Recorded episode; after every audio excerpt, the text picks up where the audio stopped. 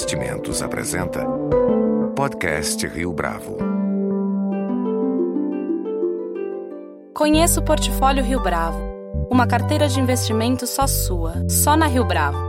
Para informações, entre em contato via investimentos@riobravo.com.br ou 3509-6620. Este é o podcast Rio Bravo, eu sou Fábio Cardoso considerada um dos principais players na área de recuperação de crédito no Brasil, a Siscom atua há 19 anos em todo o país.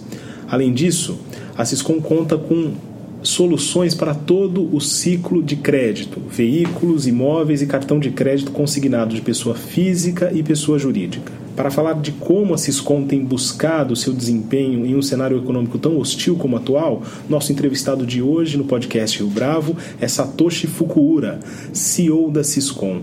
Satoshi, muito obrigado pela sua presença aqui no podcast Rio Bravo. Muito obrigado, é um prazer.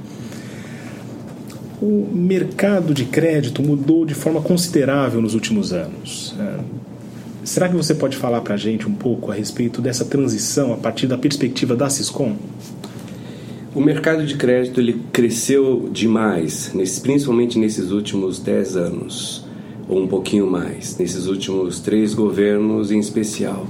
Então a gente saiu de uma relação de crédito versus o PIB de 30% para mais de 50%. Isso fez com que incluísse nesse rol de consumidores pessoas que não estavam acostumadas a trabalhar com crédito ou trabalhar com as suas próprias finanças.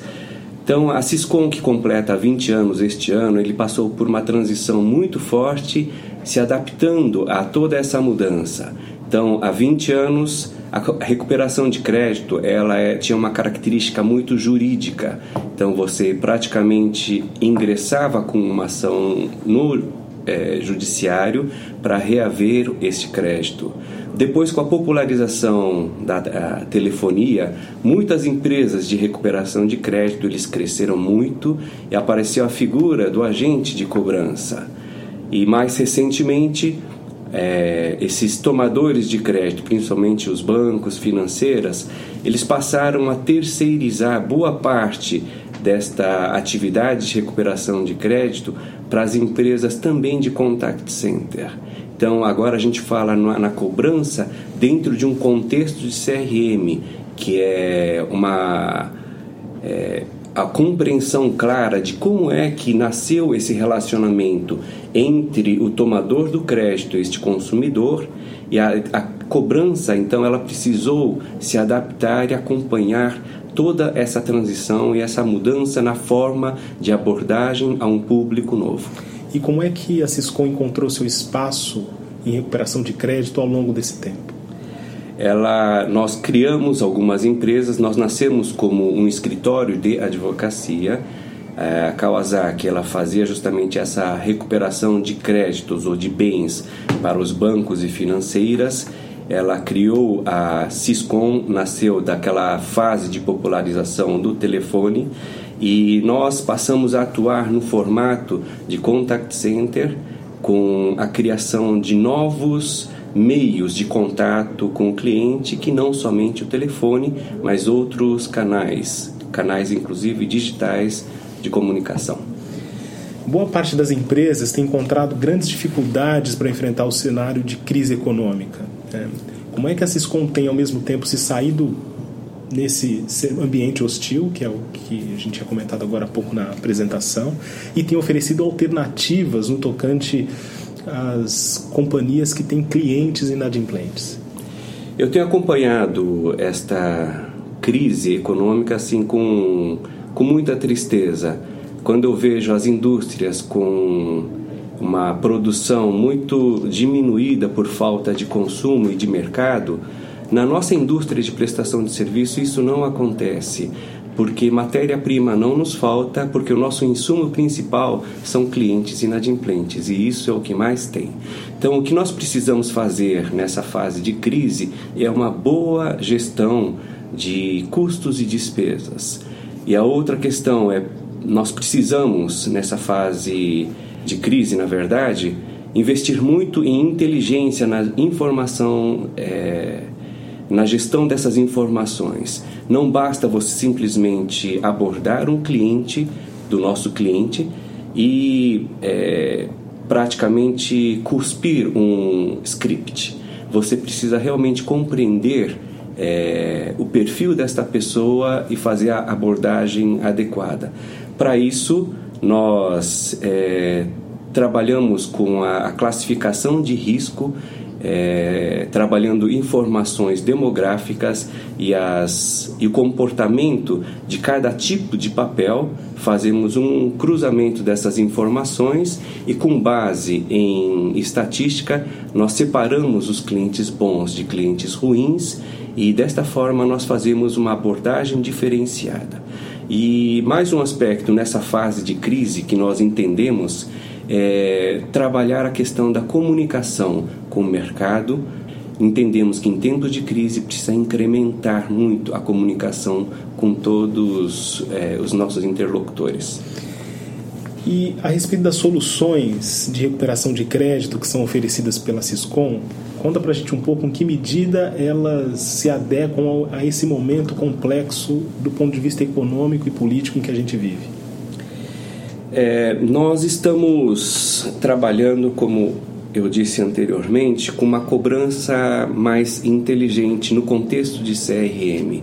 Então, nós investimos muito no estudo sobre como é que nasceram as relações é, na originação do crédito, por quais canais eles entraram nessa relação com o nosso tomador e nós fazemos a abordagem adequada à forma como ele, ele se relaciona com o tomador do nosso serviço. Um exemplo: os bancos atualmente falam muito em banco digital.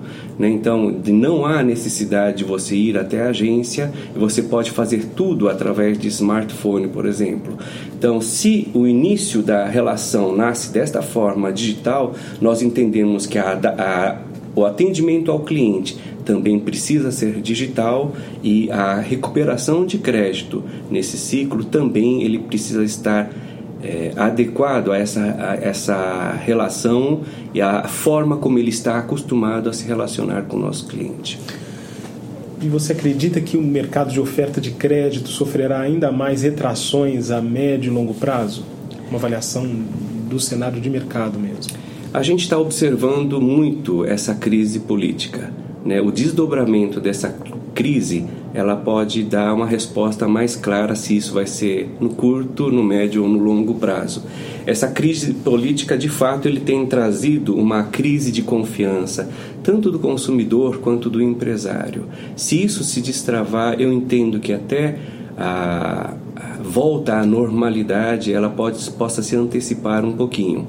Então, eu estou na torcida para que realmente é, este novo governo eventualmente é, consiga ser composta por pessoas tecnicamente boas que tenham condições de conduzir o país à, à fase de normalidade. Mas eu entendo que a reestruturação da, da, do país como um todo ele pode é, ter, um horizonte de longo prazo. Com a educação financeira, você acredita que é possível que as pessoas se preparem mais para esse tipo de cenário hostil? Eu acredito que sim. Quando eu vejo assim que o, os governos recentes incentivaram muito o, essa oferta de crédito para que as pessoas tomassem crédito, para que elas se bancarizassem nessa nova classe C, faltou realmente a orientação de como usar adequadamente esse crédito.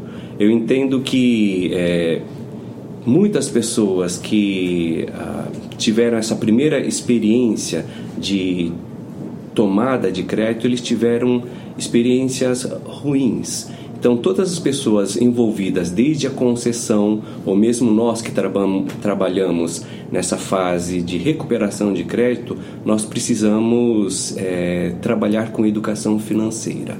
Do nosso lado, o que nós estamos fazendo é orientando a esses consumidores a não fazerem uso, por exemplo, neste momento, do crédito rotativo, né, com juros de 400%, porque num curtíssimo prazo ele se torna uma bola de neve, de neve e torna-se impagável. E a outra questão, nós estamos também treinando os nossos funcionários para abordarem, nesse contexto de educação financeira, esses clientes inadimplentes. Falando ainda da classe C, com o endividamento em certa medida, com o achatamento desse grupo que ascendeu nos últimos anos, a oferta de crédito, na sua avaliação, ela pode ter se tornado um veneno em vez de um remédio? Eu entendo que em muitos casos, sim. Esse aumento de bancarização, ela, a gente pode separar em dois grandes blocos. O primeiro é aquele cliente que nunca teve a chance de, de ter um cartão de crédito e ele passou a ter. Né? E como eu disse para você, ele não foi orientado sobre o efeito dessas taxas de juros sobre o saldo. Então, muitos deles pagaram basicamente o saldo mínimo, financiando todo o resto e acabaram entrando nessa bola de neve. Um outro grupo que é, foi é, realizou o seu sonho de adquirir um carro ou mesmo um imóvel, eles sonharam em família eles acabaram compondo a renda junto com seus membros, seja cônjuge ou filhos, para adquirir um imóvel ou um automóvel, só que eles contraíram empréstimo de longuíssimo prazo. Então, o cenário mudou, a composição da renda também mudou, o desemprego entrou nos lares dos brasileiros e ele não tem mais a mesma capacidade de pagar esses financiamentos de longo prazo. Isso sim se tornou um grande veneno para essas famílias que encontram-se nessa situação. Então, nesse sentido, como é possível falar a respeito de é, crédito consciente sem alterar a competitividade das empresas que atuam nesse segmento, que dependem disso, e também das pessoas que desejam, de alguma forma, participar desse cenário, desse ambiente de consumo? Eu acho que a questão principal é oferecer crédito para quem realmente precisa e quem pode contrair este crédito. A boa avaliação do crédito, ela tem que voltar a acontecer. O fato é que nessa febre de, de consumo, muitas pessoas que não precisavam e, e que também não podiam acabaram contraindo este empréstimo.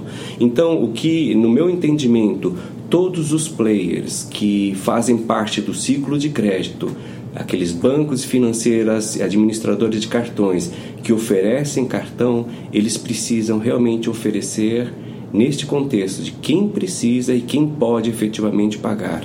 E nós, deste lado do prestador de serviço, nós precisamos ajustar o nosso discurso também para ajudar esses devedores inadimplentes a encontrar um caminho.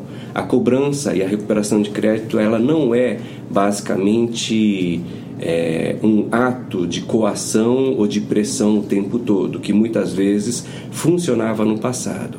Então você tem clientes com é, diferentes é, níveis culturais a diferentes níveis de risco que precisam ser abordados de uma forma diferente para cada uma das situações. E para isso, nós investimos muito em treinamento dos nossos funcionários para que não só a máquina diga como é que você tem que cobrar, mas que o discurso ele realmente esteja adequado para que a abordagem seja feita de uma forma é, com cortesia e educação.